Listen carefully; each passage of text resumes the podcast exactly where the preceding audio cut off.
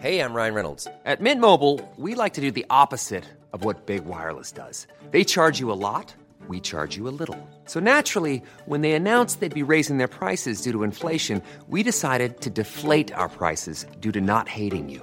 That's right. We're cutting the price of Mint Unlimited from $30 a month to just $15 a month. Give it a try at mintmobile.com slash switch. $45 upfront for three months plus taxes and fees. Promo rate for new customers for limited time. Unlimited more than 40 gigabytes per month. Slows. Full terms at mintmobile.com.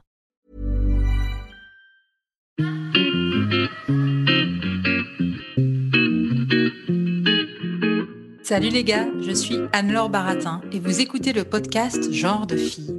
Chaque semaine, je reçois une fille unique en son genre pour parler sans tabou de mission de vie, de galère, de déclic ou non, de féminin, de maternité ou pas, tout ça, tout ça. Par leur parcours, leur engagement et leur choix de vie, elles m'ont bluffé et j'ai à cœur de vous les faire découvrir. Je sais qu'elles vous inspireront. J'espère maintenant que leur parole vous permettra d'avancer, de choisir, de décider. Et maintenant, place à l'épisode du jour. Bonne écoute Cet épisode a été rendu possible grâce à Baratin, etc. Baratin, etc., c'est l'agence de création édito, donc c'est moi, qui donne de la voix aux femmes. Est-ce que le podcast Genre de fille existerait aujourd'hui si je n'avais pas été biberonnée au podcast La Poudre pendant de nombreux mois? Je ne sais pas. Est-ce que j'assumerais aussi facilement le ton bienveillant et l'espace de confiance que j'essaie de créer avec mes invités si je n'avais pas entendu la voix de Lorraine Bastide et l'empathie dont elle fait preuve quand elle interroge les siennes? Je ne sais toujours pas. Ce que je sais, c'est que les entretiens de la poudre m'ont accompagné dans des moments de la vie courante d'une femme dont j'aurais presque honte de parler aujourd'hui. Être en congé mat, détester ça, pleurer, plier du linge, étendre une machine, se demander ce qu'on va faire de sa vie, marcher dans la rue sous la grisaille de Paris, prendre son temps avant d'arriver à la crèche pour ne pas perdre une minute de liberté, me demander si je suis normale, pourquoi je suis en colère, très souvent en colère. La poudre m'a accompagnée, la voix de Lorraine m'a accompagnée ainsi que celle de toutes ses invitées dans ces moments charnières de ma vie que je regarde presque avec affection aujourd'hui. Évidemment qu'en définitive, la poudre a une place de choix dans mon panthéon du féminisme. Alors aujourd'hui, au micro de genre de fille, je reçois Lorraine Bastide, la créatrice de la poudre, et l'autrice de deux ouvrages présentes et d'un nouvel ouvrage qui vient de sortir et qui s'appelle Futur. Voici notre échange. Bonjour Lorraine, je suis ravie de te recevoir au micro de genre de fille. Comment vas-tu? Salut Anne-Laure, bah, moi je suis ravie d'être là et euh, ça va bien. Eh ben, écoute, je suis très contente. C'est un épisode qui est très spécial euh, pour moi aujourd'hui. Tu le découvriras avec euh, l'introduction que j'ai faite en fait avant qu'on commence l'enregistrement où je parle de l'impact de la poudre sur, on va dire, mon féminisme et sur l'arrivée de, enfin, sur la, jeunesse de genre de fille. J'ai fait ça assez rapidement. Et c'est ce que je te disais aussi en off. J'ai découvert la semaine dernière donc le deuxième épisode de Virginie Despentes que tu as interrogé dans la poudre. Et elle dit à un moment quelque chose qui m'a, où j'ai pensé à toi. Je me suis dit ça va être énorme quand tu entends ça. Elle dit que pour elle, la poudre maintenant, c'est une archive du féminisme de ces dix dernières années. Comment toi, qui travailles énormément, comment tu reçois un compliment de la sorte? Est-ce que tu arrives à savourer et à te dire, j'entends ça de Virginie Despentes, c'est génial Comment tu as réagi? Oui, oui, bah évidemment, mmh. ça a été énorme. Tu as raison de, de souligner cette phrase. D'ailleurs, tu sais que je l'ai mis dans le générique de la poudre, en fait. chaque ah, génial Ouais, je pouvais pas ne pas là. Donc pour te dire à quel point j'ai kiffé. Mais tu m'étonnes, c'est énorme. je veux dire d'entendre ça de Virginie Despentes, c'est en fait bah, quand elle a dit ça, j'ai plus pensé à toi qu'au fait que la poudre en fait, c'est marrant. Ouais, bah en fait, tu sais, chaque, chaque année, je, les, les, personnes qui écoutent la poudre attentivement le savent, j'intègre au, au, générique de chaque saison, je garde les, les, les phrases un peu emblématiques, mais à chaque fois, je rajoute comme un petit clin d'œil des petites phrases euh, issues de, des entretiens de la poudre. Et là, j'ai pas pu m'empêcher de le mettre tout de suite ouais, je te euh, dans la, saison 7. Après, comme j'explique dans l'introduction de l'épisode, ça va faire euh, ben, un ou deux ans que j'échange avec elle régulièrement. Et donc, je savais qu'elle écoutait attentivement la poudre. Et, euh, et, depuis longtemps. Donc ça, c'est déjà quelque chose qui m'avait euh, vachement fait plaisir et, et, vachement plu. Et c'est vrai que je suis très touchée qu'elle dise ça, mais en même temps, c'est vrai. Euh, c'est aussi euh, ce travail d'archiviste que j'ai l'impression de faire depuis la, la première saison, euh, qui prend de plus en plus de sens au fil des années. Là, je vais commencer à avoir sept ans d'enregistrement de voix. C'est énorme. il y a plus de 150 personnes qui sont passées dans la poudre. On a traversé aussi depuis 2016 des moments voilà hyper importants euh, des manifs, des MeToo, euh, des Césars, des confinements, euh, des, des, élections présidentielles, législatives, etc. Donc oui, évidemment, c'est très factuel de dire ça. La poudre, c'est devenu une archive, quoi. une archive qui me semble précieuse et, et dont j'espère les personnes qui nous succéderont dans nos mouvements dans 10, 30, 40 ans qu'elles serviront, euh, qu'elles seront euh, écoutées, analysées, parce que c'est effectivement extraordinaire d'avoir toutes ces femmes artistes, euh, militantes, qui racontent leur vécu, quoi. C'est un matériel hyper riche qui, permet de découvrir des parcours de femmes qu'on ne connaissait pas ou qu'on ne voit pas forcément, justement. Bah, c'est ce que tu disais, quand tu as voulu créer la poudre, c'était de donner la voix à ces personnes qu'on n'entend pas, qui sont pas dans, forcément dans le champ médiatique et qui ont un message hyper fort, hyper puissant à transmettre dans la poudre, il y avait la volonté, euh, effectivement, de donner la parole à des femmes qu'on entendait peu, mais aussi de donner correctement la parole à des femmes qu'on entend parfois beaucoup. Euh, notamment, ça peut être le cas pour des femmes politiques euh, comme Christiane Toubira ou Sandrine Rousseau. je pense qu'on les entend dans la poudre comme on les entend pas ailleurs parce que c'est un espace où bah, il y a de l'espace déjà, où il y a une heure pour parler. Donc forcément, en une heure, on dit beaucoup plus de choses qu'en trois minutes sur un plateau euh, d'une chaîne d'infos en continu. Et puis, il y a, y a, de la bienveillance, euh, il y a de l'accompagnement, il y a de l'écoute. Et euh, je pense que, voilà, quel que soit le, degré de notoriété ou de médiatisation des femmes qui passent dans, dans la poudre, c'est toujours un endroit où elles vont dire des choses qui, je l'espère, euh, voilà, qu'elles n'ont pas forcément dit ailleurs. On en reparlera ça euh, un peu plus tard euh, dans, notre échange, justement, de, de, fait de donner la parole. je pense, comme tu dis, à, par exemple à Flavie Flamand ou à Vanessa Springora, qui sont des personnes qui ont eu la parole, mais qui, pendant cet échange avec toi dans la poudre, donc c'était un espèce de cycle spécial, spécial, on va dire MeToo après. J'aimerais qu'on parle de ton livre qui vient de sortir, qui s'appelle Futur, et euh, que j'ai lu, qui se décompose en plusieurs parties. Il y a une histoire dont tu parles au début qui m'a beaucoup marqué. C'est en fait une nouvelle de Charlotte Perkins Gilman qui s'appelle Le papier peint jaune.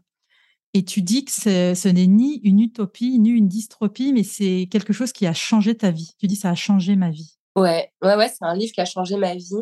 Enfin, je, voilà, je précise que c'est pas une utopie ou une dystopie parce que dans Futur, comme, comme tu as dû le voir, je m'appuie beaucoup euh, sur le fait que il y a beaucoup d'autrices féministes qui ont produit des récits futuristes, dont Charlotte Perkins Gilman. Euh, voilà, mais il y a aussi euh, Virginia Woolf, Octavia Butler euh, et d'autres femmes que je cite. Mais Charlotte Perkins Gilman, elle m'a vraiment, elle a vraiment marqué un tournant dans mon existence avec cette petite nouvelle qui s'appelle Le papier peint jaune. donc, c'est une autrice fin 19e, début 20e siècle, donc qui, qui, parlait il y, a, il y a 100 ans. Et, euh, et, dans cette nouvelle, elle parle en fait depuis le point de vue d'une femme qui est alitée dans une dans une chambre, dans une vieille maison victorienne, au dernier étage de cette maison qui était l'ancienne nurserie des enfants, ce qui est très symbolique. Et elle fait en fait euh, ce qu'on appellerait aujourd'hui une dépression postpartum, sauf que c'est pas nommé comme tel à l'époque. Bon voilà, elle est, elle, est, elle est, déprimée, elle est fatiguée, elle vient d'avoir un enfant, et, ce qu'on lui préconise, c'est le repos. Forcé. on, lui, on, lui, interdit de, de lire son mari, ou tout, le monde pense que comme elle doit se reposer, elle ne doit pas lire ou euh, se ou changer les idées ou écrire. Elle ne doit surtout pas écrire. Donc elle écrit ce journal en secret. Ce qu'on lit, c'est un texte qu'elle a écrit alors qu'il lui était interdit d'écrire. Rien que ça, euh, c'est déjà très fort politiquement.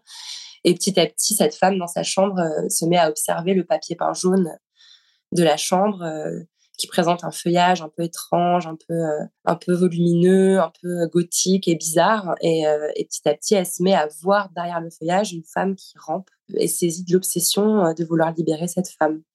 Et c'est un texte, en fait, que j'ai compris un jour, parce que je l'ai relu plusieurs fois, il m'a toujours attiré. Il se lit vite, hein, que c'était une métaphore euh, du féminisme. C'est-à-dire que à partir du moment où on voit qu'une femme rentre derrière le feuillage, on ne peut plus se libérer de l'obsession de vouloir euh, déchirer le feuillage, déchirer le papier peint pour qu'elle puisse s'en échapper. Ouais, c'est hyper bien raconté dans le, enfin même là quand on parle aussi, mais dans le livre, c'est vrai que c'est hyper prenant parce qu'on imagine vraiment cette femme, euh, on imagine ce papier peint, c'est assez dingue. Ça m'intéressait de savoir euh, pourquoi ça t'avait autant marqué en fait cette nouvelle. Et une, dans la première partie qui s'appelle Nous serons libres d'être nous-mêmes. Donc, je vais pas tout spoiler évidemment, mais il y a des choses. Donc, tu parles des personnes intersexes, euh, de la théorie queer, et tu parles notamment. Tu dis que c'est un peu la marraine de ce livre. Tu parles de Judith Butler. Comment tu pourrais expliquer pourquoi pour toi c'est la marraine de ce livre?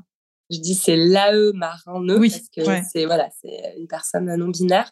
Bah, en fait, ce qui est intéressant, c'est que, et ça, je pense que je le dis plutôt à la fin, Yel traverse tout le livre. Sa pensée a été hyper déterminante sur le genre, évidemment. Euh, voilà, tout le monde, en tout cas dans nos milieux, euh, sait qu'elle a écrit ce livre euh, qui s'appelle Trouble dans le genre, mmh. qui pose vraiment les bases de la de la de la pensée queer avec d'autres. Hein, mais bon, c'est je vais rentrer dans les geekeries, mais voilà, avec Teresa de Loretis et d'autres. et donc c'est vrai que Trouble dans le genre est très souvent cité comme étant voilà le, le, le, berceau de la théorie du genre, comme l'appellent ses détracteurs, et l'endroit où elle, euh, où elle explique voilà, que le genre est une construction, une performance. Et, euh, et ça a été euh, une lecture qui a été très déterminante pour moi dans ma compréhension des enjeux féministes. Mais aujourd'hui, elle travaille beaucoup plus sur la non-violence. Et finalement, il y a un dépassement de la simple question du genre dans son travail. Il y a un dépassement hein, qui était déjà là d'ailleurs euh, de la simple question euh, des femmes et des droits des femmes. Euh, elle réfléchit aujourd'hui à l'humanité tout entière. Et pour moi, c'est quelque chose qui correspond aussi à, la façon dont évolue ma pensée en fait. J'ai l'impression que finalement, plus on creuse sur les enjeux féministes, plus on va finir par tomber sur des enjeux qui sont universels et qui dépassent la question du genre. Et je trouve ça vraiment, euh, vraiment très symbolique le fait que Butler aujourd'hui soit sur la non-violence et sur la résistance et sur l'écologie et sur plein d'autres questions qu'uniquement euh, cette question du genre. Et t'expliques aussi, et je trouve ça intéressant, c'est que donc son ouvrage euh, emblématique, donc Gender Trouble, qui est paru en 90 aux États-Unis, il a été traduit seulement en 2005 en France. Et ouais. Pourquoi bah... On est en retard. Enfin, je veux dire, la France, on est en retard par rapport aux, États-Unis, par rapport, on se pose des questions, euh, on se pose moins de questions?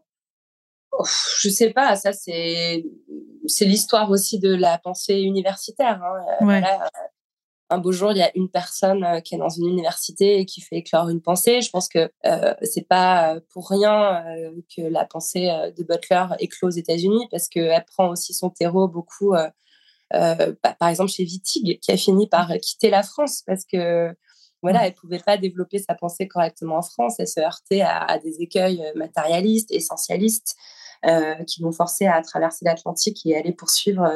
voilà, la pensée straight, ça a été écrit aux États-Unis. Donc, il y a peut-être aussi une, histoire, des, espèces de, d'événements sur des trajectoires individuelles qui déportent en fait le, fil d'une pensée vers d'autres territoires. Et on, c'est voilà, c'est juste c'est l'histoire écrit comme ça. Après, j'avais posé la question à Butler en personne dans la poudre. Oui, c'est vrai qu'elle est passée dans la euh, poudre.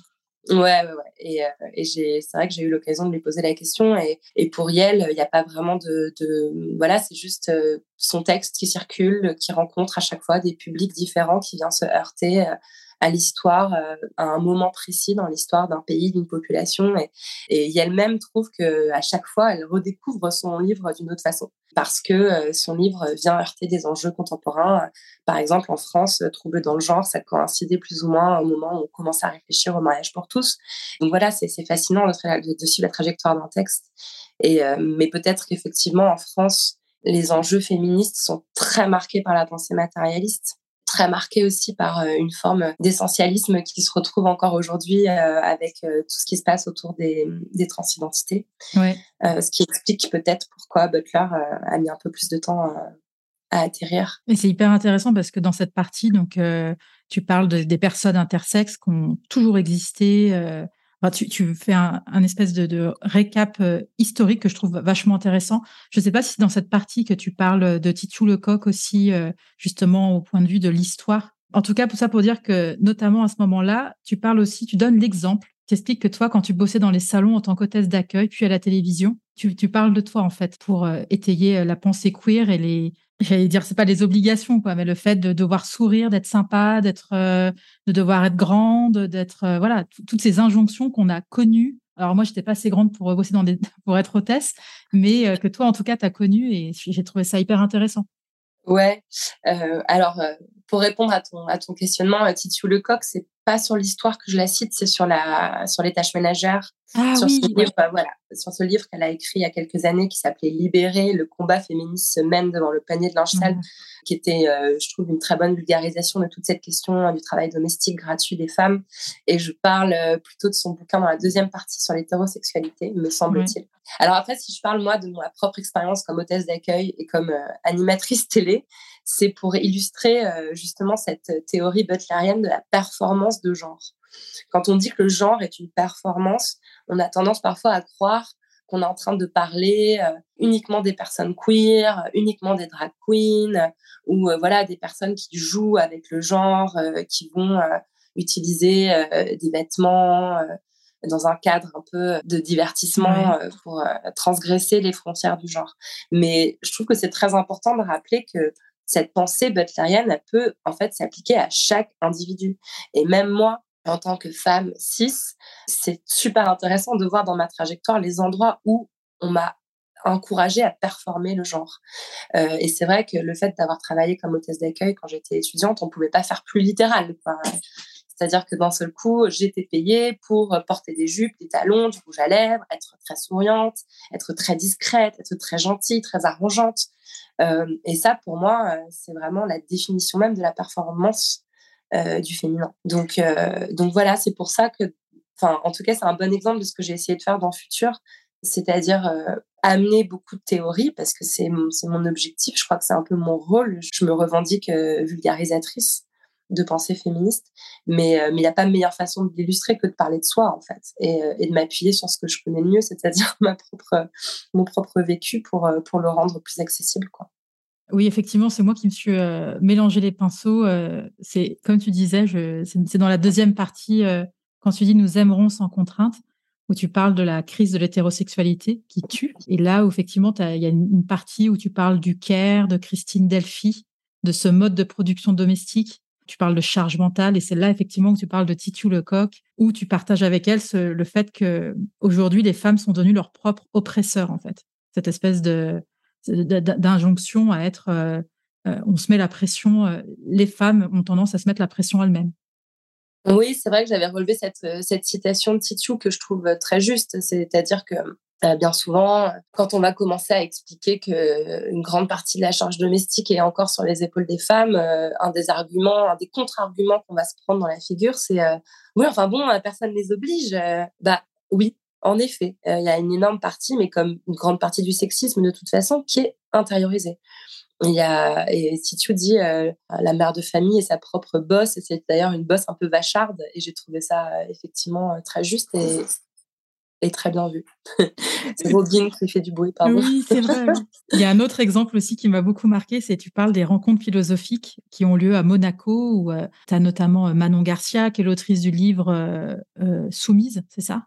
Je sais plus si je- ouais. Euh, on ne n'est pas Ah ouais, soumise. on ne n'est le pas devient. soumise, on le devient, etc. Et tu dis que, euh, en gros, vous avez passé un tiers du temps, alors que tu pensais que les discussions allaient parler euh, politique, etc. Et en fait, vous passez un tiers du temps à parler des tâches ménagères. Et effectivement, tu as cette espèce de conclusion, tu dis, ouais, on en est encore là, en fait.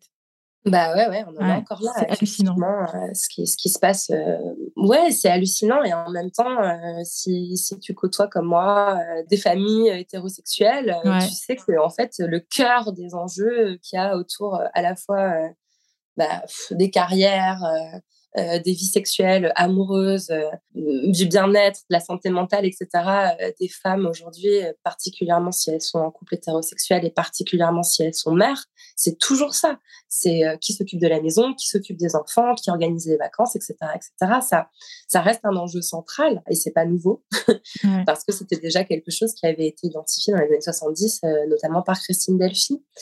Euh, cette idée de travail reproductif euh, qui est un travail gratuit, à l'inverse du travail productif euh, qui a été plutôt euh, relégué euh, aux hommes dans l'histoire et qui lui est rémunéré. Et on peut effectivement réfléchir à l'hétérosexualité assez efficacement quand on, quand on repart de cette base-là.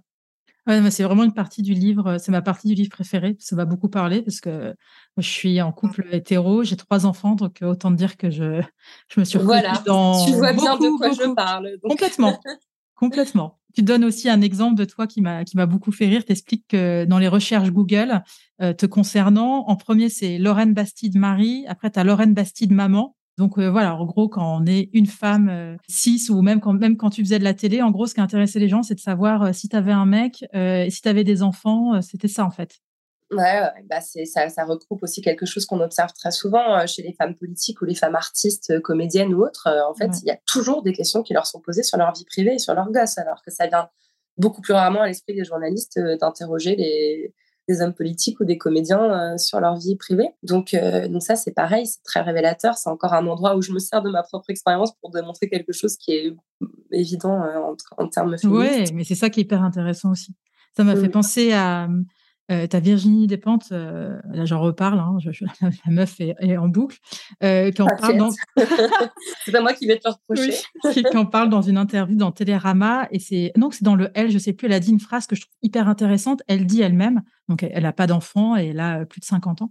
Elle dit J'aurais voulu entendre plus de femmes de 50 ans dire que ne pas avoir d'enfant, c'est trop cool. Et, et c'est vrai qu'en fait, on l'entend pas et le fait qu'elle le dise, elle, j'ai trouvé ça hyper. Euh, donc maintenant, on en voit un peu plus euh, des séries, etc. Ça commence un peu, mais globalement, c'est vrai qu'il n'y a pas de voix de femmes de plus de 50 ans qui n'ont pas d'enfants et qui disent Je suis grave épanouie, euh, ça se passe bien, voilà, j'ai pas loupé ma vie parce que j'ai pas d'enfants. Bien sûr. Et en même temps, comme enfin, elle souligne très justement, effectivement, que dans sa génération, on voit pas trouvé beaucoup d'exemples euh, comme ça. Mais en revanche, euh, il y a un chiffre que je donne dans, le futur, c'est qu'il y a une grande partie de la jeune génération, des gens qui ont 25 ans aujourd'hui, euh, qui veulent pas d'enfants. Alors il y a un mélange de, raisons euh, qui sont pas toutes liées au patriarcat et au féminisme, mais il y a quand même aussi pas mal de, choses qui sont liées à la situation économique et surtout écologique. Euh, qui font que, ce que je peux comprendre, on n'a pas forcément envie de mettre une nouvelle vie au monde dans un monde pareil.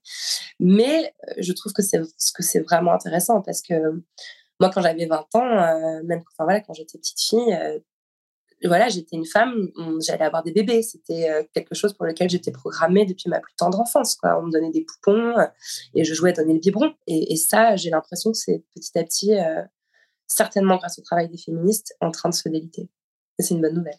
Ouais, je suis d'accord, complètement. Moi, ma fille qui a 7 ans me dit qu'elle veut pas d'enfant. Hein. Donc, euh, Yeah! Go girl! Elle me dit non, non, mais de toute façon, ça fait trop mal. Moi, je veux pas d'enfant. Je lui dis écoute, tu feras. C'est fou qu'elle ait conscience de ça déjà. Ouais. C'est fou qu'elle ait conscience de ça. Après, voilà, après, faut surtout pas transformer ça en une nouvelle injonction. Non, non. ce qu'on veut, c'est un monde où on a le choix. C'est-à-dire, euh, euh, je, fabuleux s'il y a des femmes qui ont envie d'avoir 5, 6, 7 enfants parce que c'est leur vie, parce qu'elles sont hyper épanouies là-dedans. J'ai des amis, j'ai des, proches qui sont dans ce cas-là et c'est vrai que, que ça me rend aussi merveilleusement euh, heureuse quoi, de voir euh, des mamans euh, hyper épanouies. et surtout, j'ai envie, pas envie que ce rôle-là soit dévalorisé parce que comme toujours, quand il est question des vies des femmes, on va à la fois dévaloriser la femme qui ne veut pas avoir d'enfants, mais aussi dévaloriser la mère au foyer qui décide de, consacrer son, son l'ensemble de son temps à ses enfants. En fait, il faut encore une fois trouver l'espèce de juste milieu impossible euh, entre les deux.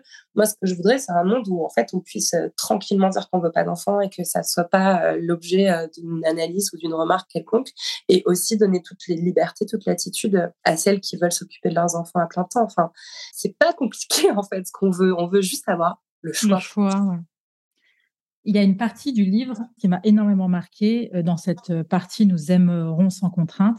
C'est quand tu dis un moment, alors je vais te citer, parce que je trouve ça hyper, euh, c'est le genre de phrase qui marque. Tu dis un moment, personnellement, j'ai tout fait bien. J'ai fait des régimes, j'ai décoloré mes cheveux, je me suis acheté beaucoup d'habits fabriqués en Chine par des femmes pauvres. J'ai enfermé mes minuscules nichons dans des triangles de dentelle à 55 euros. J'ai limé mes pieds, arraché les poils, etc., etc. J'ai bu beaucoup d'alcool dans beaucoup de soirées. J'ai fait des cures détox, des cures de magnésium, de radis noir, de jus de citron. J'ai envoyé des faire-part de naissance, des cadeaux de naissance, des textos, des cartons, des félicitations. J'ai donné des dîners avec une nappe, de verre, entrée, plat, fromage et dessert, comme j'avais vu ma mère le faire, pour montrer que mon intérieur était joli, que mes enfants avaient le teint frais. J'ai tué mes désirs pour ne pas qu'on me traite de salope. J'ai tué mes croyances pour ne pas qu'on me traite de folle. J'ai tué mes traumatismes pour ne pas qu'on me médicamente. J'ai tué mes révoltes pour ne pas qu'on ait peur de moi. J'ai fait tout boulot de lien social, j'ai pris des nouvelles, j'ai beaucoup souri, j'ai pété les plombs parfois, mais derrière toujours, j'ai dit pardon mille fois. On n'a pas à se mettre dans pareils états. J'ai pris un ou deux Xanax, j'ai fait une ou deux fausses couches. J'ai vu des thérapeutes, des psys, des médiateurs, des conseillères conjugales. J'étais cette pâte molle, ce gros morceau de plaido, prête à toutes les torsions pour entrer dans ce moule dont je connaissais par cœur les contours. C'est hyper fort. Bah, c'est pas, enfin, ça, ça, ça m'émeut que tu relèves ce passage parce que je pense que c'est certainement le, le cœur du bouquin en fait. C'est ce passage-là, euh, je l'ai écrit en chialant, vraiment. Et, euh, et, je l'ai fait lire à des personnes qui me sont proches et qui ont chialé en le lisant aussi, mmh. parce que ça décrit en fait euh, tout ce temps que j'ai consacré à, à vouloir satisfaire en fait aux injonctions de la féminité, aux injonctions euh, de l'hétérosexualité. Et ça raconte à quel point ça m'a pas rendue heureuse, bien au contraire. Donc, euh, donc euh, voilà. Mais, mais c'était important pour moi. et je pense que si ça a été un passage, enfin, à écrire si déterminant pour moi, c'est que ça correspond au moment où j'ai mis le doigt sur un fait. J'ai fait tout ça toute seule, en fait. Mmh. J'ai fait tout ça toute seule. Évidemment, je l'ai fait en raison euh, d'une structure ancestrale bien plus grande que moi, euh, qui, m'obligeait, enfin, qui, me, qui faisait que je me sentais obligée de me conformer à tout ça. Mais, mais finalement, ce serait vain de vouloir orienter ma colère contre quelqu'un, que ce soit euh, le père de mes enfants ou les hommes en général, ou je sais pas qui. En fait, c'est simplement que j'avais toute cette espèce de de, de, programmation, en fait, cette espèce d'algorithme en moi qui m'a poussée à faire toutes ces choses qui ont vraiment échoué à, me rendre heureuse. Et si je les ai décrites, c'est aussi parce que je sais que beaucoup, beaucoup de femmes vont s'y reconnaître. Ouais, c'est, je me suis reconnue. C'est énormément le fait de taire la colère, les choses. Euh, enfin, je pense qu'il y a énormément de femmes qui vont se reconnaître dans ce passage-là. Et moi aussi, j'étais émue quand je l'ai lu. Je l'ai lu à haute voix tout à l'heure. Je l'ai relu là, bah, là pendant qu'on fait l'enregistrement, mais c'est c'est extrêmement puissant. Bravo de mettre les mots là-dessus. Hein. Vraiment. Bah, merci de l'avoir relevé, ça me mmh. touche. Alors, si on est émus toutes les deux, on va pas s'en sortir. Mais bon, il y a une autre partie aussi qui m'a beaucoup euh, touchée du livre, euh, qui s'appelle Nous serons réparés. Tu dis que le chapitre sur le viol, ça a été le plus dur à écrire. Donc pendant six mois, tu n'as pas écrit. Et dans ce chapitre que j'ai pas envie de, spoiler, parce que euh, tu, tu, dis que MeToo est un échec. Et tu racontes aussi euh, ton, ton, alors je sais pas si on peut dire agression, je, regrette de pas avoir plus creusé le terme, mais tu racontes ta, mauvaise rencontre avec un grand journaliste très connu d'une chaîne. Euh, c'est extrêmement euh, bien écrit et raconté. Qu'est-ce que ça te fait aujourd'hui de te dire que tu racontes ça dans le livre alors que tu ne l'avais jamais fait avant? Bah justement, ça raconte que je n'avais pas trouvé jusqu'à maintenant un espace meilleur pour le faire que mon propre livre. Et, je trouve que ça raconte aussi une des raisons pour lesquelles, pour moi, MeToo est un échec. C'est-à-dire que j'ai l'impression, en fait, que si l'agresseur, le harceleur ou le violeur n'est pas un mec, un homme politique, un journaliste ou un acteur célèbre, finalement, il n'y a absolument aucun espace pour les femmes pour pouvoir raconter ce qu'elles ont subi. Et ça, c'est une injustice colossale. Je suis une personne extrêmement privilégiée d'avoir euh, la possibilité euh, d'écrire déjà un livre, de le publier, de le faire lire et de pouvoir mettre mon récit dans mes termes quelque part dans l'espace public où euh, voilà où je sais qu'il va pas être déformé qu'il va certainement être lu par un certain nombre de personnes. Mais combien de femmes ont cette chance là combien de femmes ont cette possibilité là versus combien de femmes ont subi des faits exactement similaires à ce que je peux raconter dans ce livre. Ce sont des millions de femmes qui sont agressées, harcelées, violées quotidiennement par des hommes qui sont personnes et, et, qui n'ont jamais trouvé l'espace de faire ces récits-là. Donc, je pense que il y a déjà un échec de MeToo de, de ce côté-là. Et le deuxième échec, c'est que même pour les femmes, et on parlait tout à l'heure en début de l'interview de Flavie Flamand, de Sandrine Rousseau, euh, de Vanessa Springora, même pour les femmes qui ont les armes, euh, le privilège, euh, l'espace, la maison d'édition, euh, les, les, micros tendus, le bon agresseur, je mets des guillemets, mmh. c'est-à-dire un agresseur qui va intéresser les médias, même pour elles, le fait de, de raconter ce qu'elles ont vécu, ça va être la source de harcèlement. On va les traiter de menteuses, d'hystériques, de folles.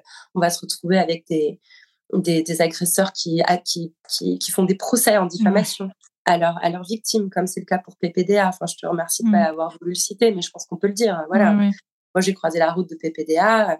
Il s'est rien passé. Enfin, il m'a harcelé, mais voilà, il m'a pas touché, euh, contrairement à, à des dizaines d'autres femmes. J'étais en train de lire là ce matin les bonnes feuilles du livre d'Hélène Devinck, Impunité, qui, qui, sort là dans la presse. Et ça, évidemment, ça me bouleverse de lire ça parce que le procédé est exactement le même en fait. C'est aussi pour ça que j'ai décidé d'aller d'aller témoigner, d'aller apporter mon témoignage au, dossier d'instruction parce que parce que quand j'ai lu ce qu'il avait fait à d'autres femmes, c'est-à-dire tout ce mécanisme où il les fait venir sur le plateau du 20h, monter dans son bureau et qui pose ces questions qu'il m'avait posées à moi aussi. Avez-vous un petit ami?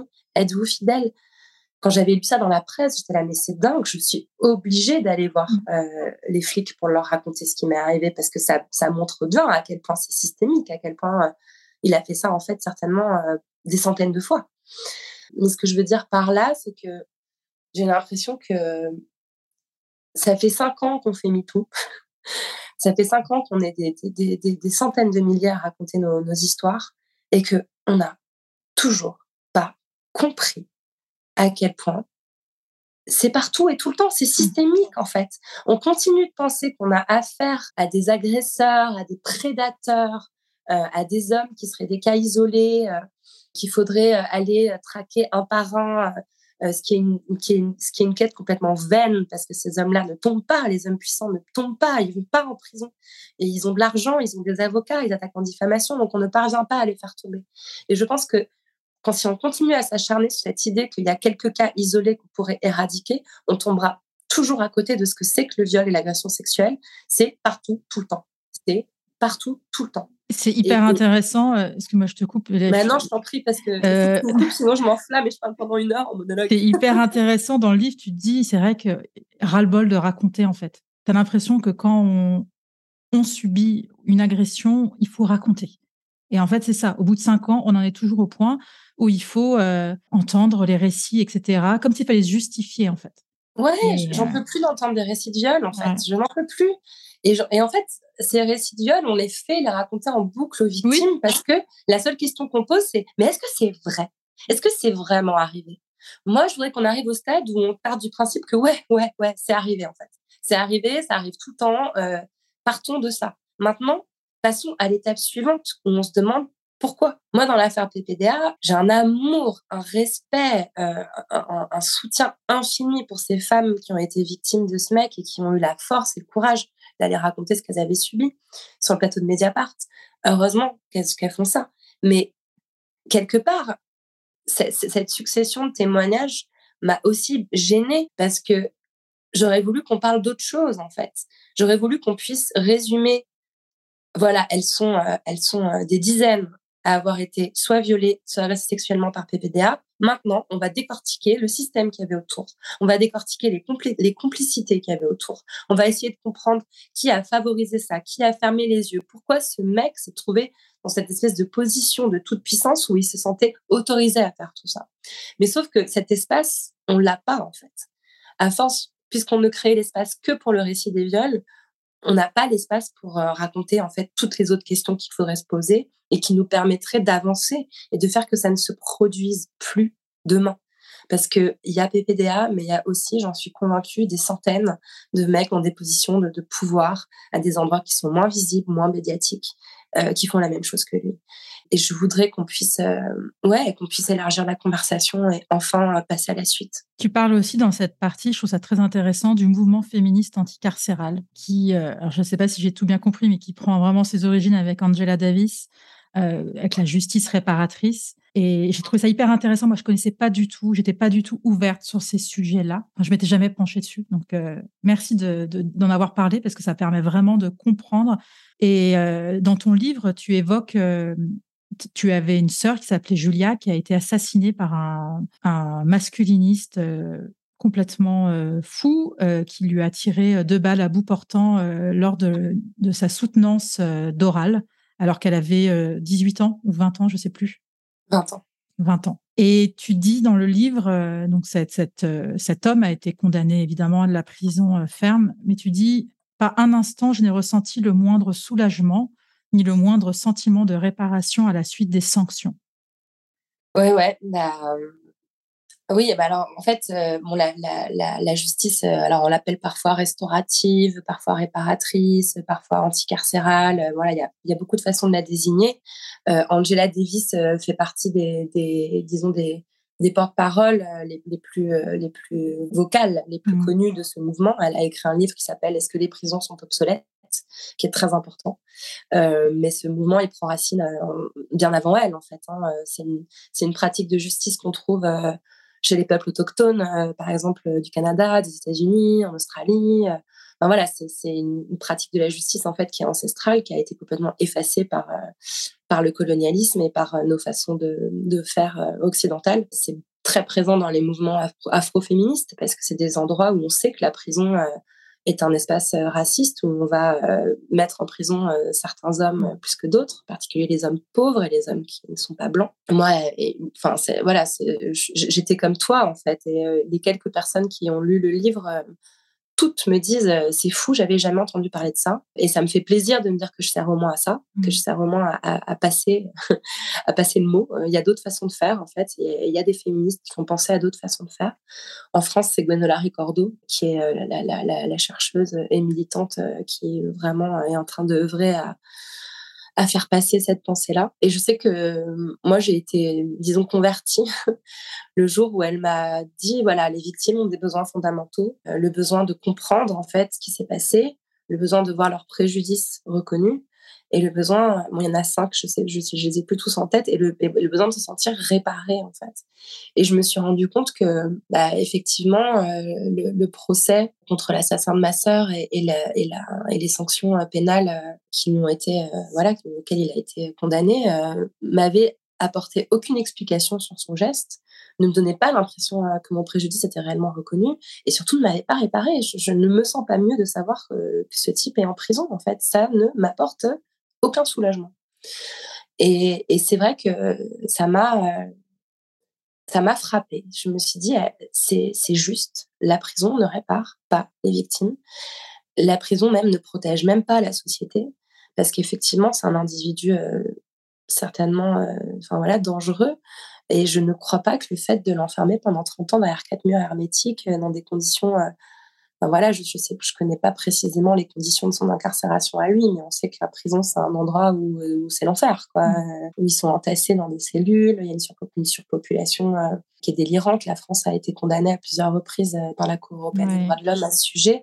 Je ne vois pas en quoi en fait mettre les agresseurs dans ces lieux protégerait la société de quoi que ce soit, puisqu'ils n'ont pas l'espace de changer, ils n'ont pas l'espace de réfléchir, ils n'ont pas l'espace de d'être eux-mêmes euh, réparés parce qu'évidemment qu'il y a euh, toute personne qui agresse euh, a forcément en lui des traumatismes, des failles psychiques qu'il faudrait aussi prendre le temps d'aller explorer. Donc voilà, et c'est vrai que j'arrive à la conclusion que je préférerais pouvoir parler avec lui que de le savoir exclu du monde en fait. Et arriver à cette conclusion-là, moi, ça a été un, un immense pas pour moi parce que l'assassinat de ma sœur a eu lieu il y a 17 ans et jusqu'à bah, il y a très peu de temps, je pouvais même pas en parler publiquement. Je, je, je, c'est quelque chose que j'ai tu pendant des années, toutes les années où je travaillais au L, que j'ai encore tu pendant toutes les premières années où je faisais la poudre. J'en ai parlé timidement dans la conclusion de mon précédent bouquin Présente, mais je l'ai vraiment mis dans la conclusion planquée à la fin, limite en m'excusant, et je crois que pas beaucoup de gens l'ont lu en fait. Et là, c'est la première fois que je, je me sens capable d'en parler publiquement. Même là, tu vois, je t'en parle sans parler, sans, sans parler, intéressant mmh. comme astuce, sans pleurer, sans trembler, parce que ça a été un immense apaisement en fait de d'imaginer la possibilité d'un dialogue avec lui et, d'une forme de rédemption. Ton, ton, livre, ton livre est dédié à Julia d'ailleurs. Oui, mmh. ouais. Ouais, ouais, c'était une façon aussi pour moi d'acter ça, de mettre son nom sur la, sur la page de garde, comme une reconnaissance enfin, en fait, de ma capacité à, parler d'elle et à lui rendre hommage.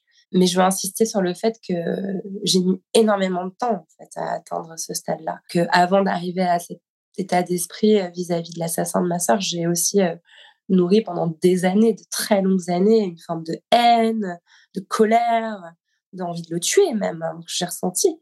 Donc, euh, je dis pas euh, quand on vous euh, quand on vous frappe, ou on vous agresse, tendez la main à l'agresseur et parlez-lui gentiment parce que c'est c'est c'est hyper difficile.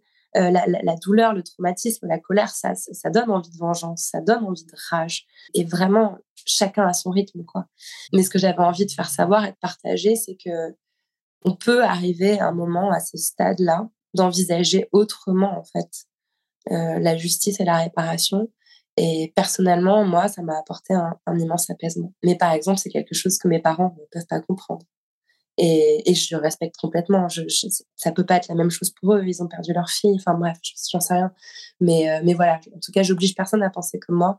Mais je trouvais ça important de dire que moi, aujourd'hui, j'étais là. Tu dis aussi dans le livre, et je trouve ça hyper intéressant, euh, que ça y est, maintenant, il faut qu'on arrive à un moment où il faut inclure les hommes dans ce, combat du féminisme, les faire parler ou les écouter. Euh, tu dis, tu, tu, fais un peu ton mea culpa, mais que tu penses euh, qu'il faut leur donner, je ne sais pas si le terme est le bon, leur donner la parole, mais qu'en gros, il va falloir qu'on s'assoie tous ensemble et qu'on discute. Oui, je pense qu'il faut qu'on élargisse le cercle. Mmh. Euh, c'est ça, élargir le cercle. Ouais, ça c'est pareil, c'est quelque chose. Enfin voilà, je, je suis quelqu'un qui a littéralement créer un espace de discussion non mixte. Enfin, le, mouvement premier de la poudre, c'était de donner la parole qu'à des femmes. Et c'est un geste que je revendique encore parce que, évidemment, qu'on nous entend moins dans la société. Évidemment mmh. que les femmes ont moins d'espace, ne, serait-ce que médiatique. Donc, euh, cette démarche, euh, je, la, je continue de la revendiquer, je continue de la pratiquer, je continue de la penser hyper nécessaire. Mais en réfléchissant euh, à MeToo, et à la façon dont on parle du viol dans la société, je me suis rendu compte, putain, mais ça fait en fait, euh, dans les années 70, on était déjà à ce stade-là, en fait. On était déjà à faire des réunions non mixtes où on était toutes à se dire, mais moi aussi, moi aussi, moi aussi. Quand est-ce que cette conversation, on la mène vraiment collectivement? Quand est-ce qu'on invite à notre table euh, les hommes qui exercent ces violences parce que moi, je veux les entendre. Euh, moi, j'en ai aussi ras le cul que ces mecs euh, se planquent derrière des avocats et des communiqués de presse et ne viennent jamais se justifier, ne viennent jamais se confronter. J'aimerais bien les entendre. Et puis aussi, euh, j'ai réalisé, notamment grâce à MeToo Inceste, que bah, il y avait beaucoup d'hommes qui étaient concernés par le viol aussi. Hein. ouais, t'en parles dans le livre. Ouais, on a tendance à l'oublier. Évidemment, il faut le rappeler, 96%, euh, euh, même 98%, je crois, des viols sont commis euh, par des hommes. Mais il y a quand même une partie des personnes violées qui sont des hommes et des petits garçons. Et je pense que de la même façon, on ne peut pas aller au fond du problème si on n'entend pas ces voix-là. Et je pense que c'est difficile, peut-être encore plus pour un homme d'admettre, ou publiquement en tout cas, qu'il a été victime de viol parce que voilà, euh, il n'est pas trop admis euh, que les hommes soient dominés, euh, mis en position de vulnérabilité dans cette société. Donc, je pense qu'il faut aussi qu'on s'attelle à aménager cet espace-là. Oui, complètement. Je vois l'heure qui tourne et je sais que tu as des impératifs, donc on pourra, on pourra pas parler de, tout, mais je pense que les personnes découvriront le reste et beaucoup plus en détail en lisant ton livre. J'aurais voulu qu'on parle de l'écoféminisme, euh, du réchauffement climatique qui affecte beaucoup plus les femmes, de Françoise Daubonne aussi.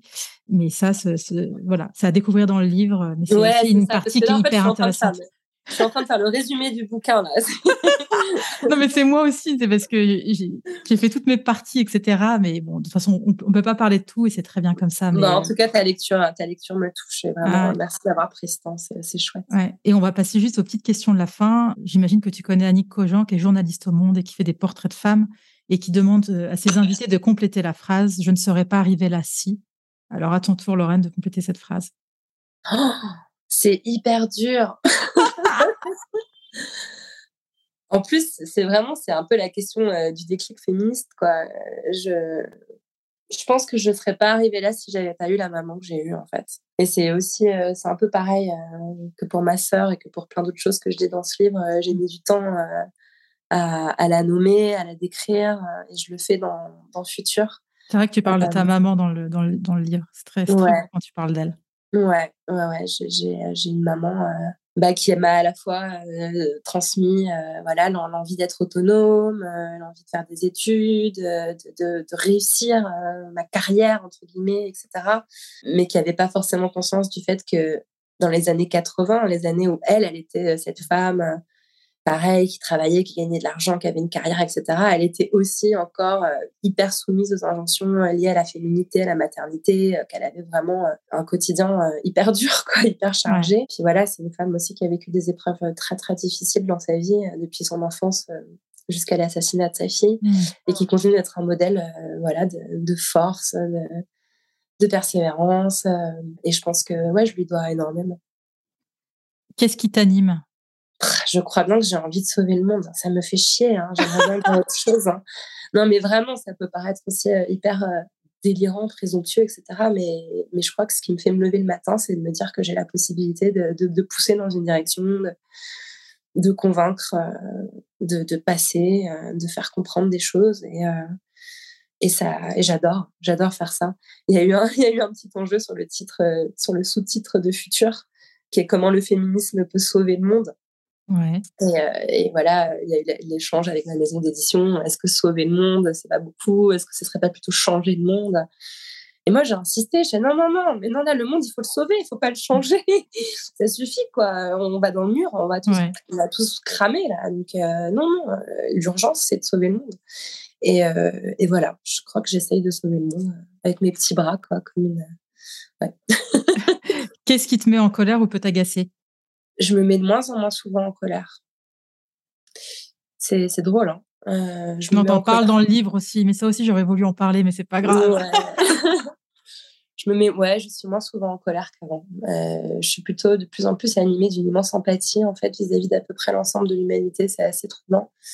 Mais ce qui peut m'agacer, euh, en fait, des choses m'agacent quand je suis fatiguée. Le manque de sommeil, on va dire. Est-ce qu'il y a une femme que tu aimerais entendre au micro de genre de fille? Ah, alors attends, qui je voudrais que tu interviewes ah, tu me prends au dépourvu alors qu'il y, a, y, 8 milliards de, gens que moi-même j'ai envie d'interviewer. Alors attends, je vais te dire très précisément, parce que j'ai un bouquin là que je me suis mis en haut de ma pile à lire. Euh, c'est Charlotte Puiseux. Ouais. De chair et de fer. Vivre et lutter dans une société validiste. Euh, c'est une docteure en philosophie qui est euh, handicapée. Ce livre est sorti au début de, enfin, il y a quelques quelques mois à la découverte, et j'ai envie de la lire, j'ai envie de l'interviewer, donc euh, je te passe le, je te passe le mot. Charlotte Puiseux. Super, c'est noté. Et la question de la fin que je pose à toutes mes invitées quel genre de fille es-tu, Lorraine? Euh, Je suis une fille, euh, bah je sais pas. Bah, disons que je suis une fille euh, qui a conscience du fait qu'être fille, c'est ça veut rien dire. J'ai adoré poser cette question, te poser cette question à toi, parce qu'en fait, c'est une question qui peut tellement être prise dans tous les sens. Elle veut tout et rien dire, justement. Ouais. Vu, bah les questionnements sur le genre, je trouve ça passionnant de. Pour moi, c'est une bah question un peu gadget. Je la trouve à la fois euh, bah, exactement comme, euh, comme quand dans la poudre, je demande êtes-vous une femme ou, ou l'êtes-vous devenue En fait, euh, complètement. plus je la pose, plus je la trouve absurde et en même temps, je, continue de la poser euh, parce que je trouve que c'est hyper intéressant les réponses qui sortent. Mais pour dire, je suis une fille qui est la maman de cet être divin qui ce week-end m'a dit, donc je parle de mon enfant, tu vois, il écrivait, il, il était en train de dessiner des personnages, il inventait des personnages pour une future BD. Tu vois, lui, on peut dire qu'il se comporte un peu comme une fille, enfin ce qu'on appelle fille. et là, je me suis dit, OK, en fait, c'est bon, j'ai bien travaillé. Euh, il n'a pas eu besoin de lire Butler pour capter que, bah, en fait, c'est une construction culturelle et qu'il n'y a pas de filles, il n'y a que des choses qu'on appelle filles. Et euh, je me suis dit, waouh, bravo. Merci, beaucoup, Lorraine, pour cet échange. Merci. Euh, c'est vraiment un, un échange qui me tient beaucoup à cœur. Et je suis ravie d'avoir pu échanger avec toi sur ton livre qui va bientôt sortir. Je te souhaite euh, plein de courage pour. Je euh, je sais pas si, j'imagine que tu auras pas mal de promos, mais. Euh, ouais, beaucoup de rencontres en librairie. Je, suis contente parce qu'il y a beaucoup de librairies dans toute la France qui, qui, veulent que je vienne signer et faire des rencontres. Et c'est ce que je préfère. Donc ça va être fatigant, mais ça va être hyper cool. J'ai hâte. merci à toi en tout cas. Merci beaucoup, Anne-Laure. Au revoir, Lorraine. Au revoir. Merci d'avoir écouté cet épisode. J'espère qu'il vous a plu. Si c'est le cas, partagez-le autour de vous et sur les réseaux sociaux. N'hésitez pas non plus à laisser un avis positif à propos de genre de filles sur vos applications de podcast. Pour ne rien manquer de genre de fille, suivez-moi à Anne-Laure Baratin sur Instagram. Si vous avez des compliments, des critiques ou des réflexions, n'hésitez pas. Merci à Marvin Marchand pour la musique du générique. Bonne semaine et à très vite. Salut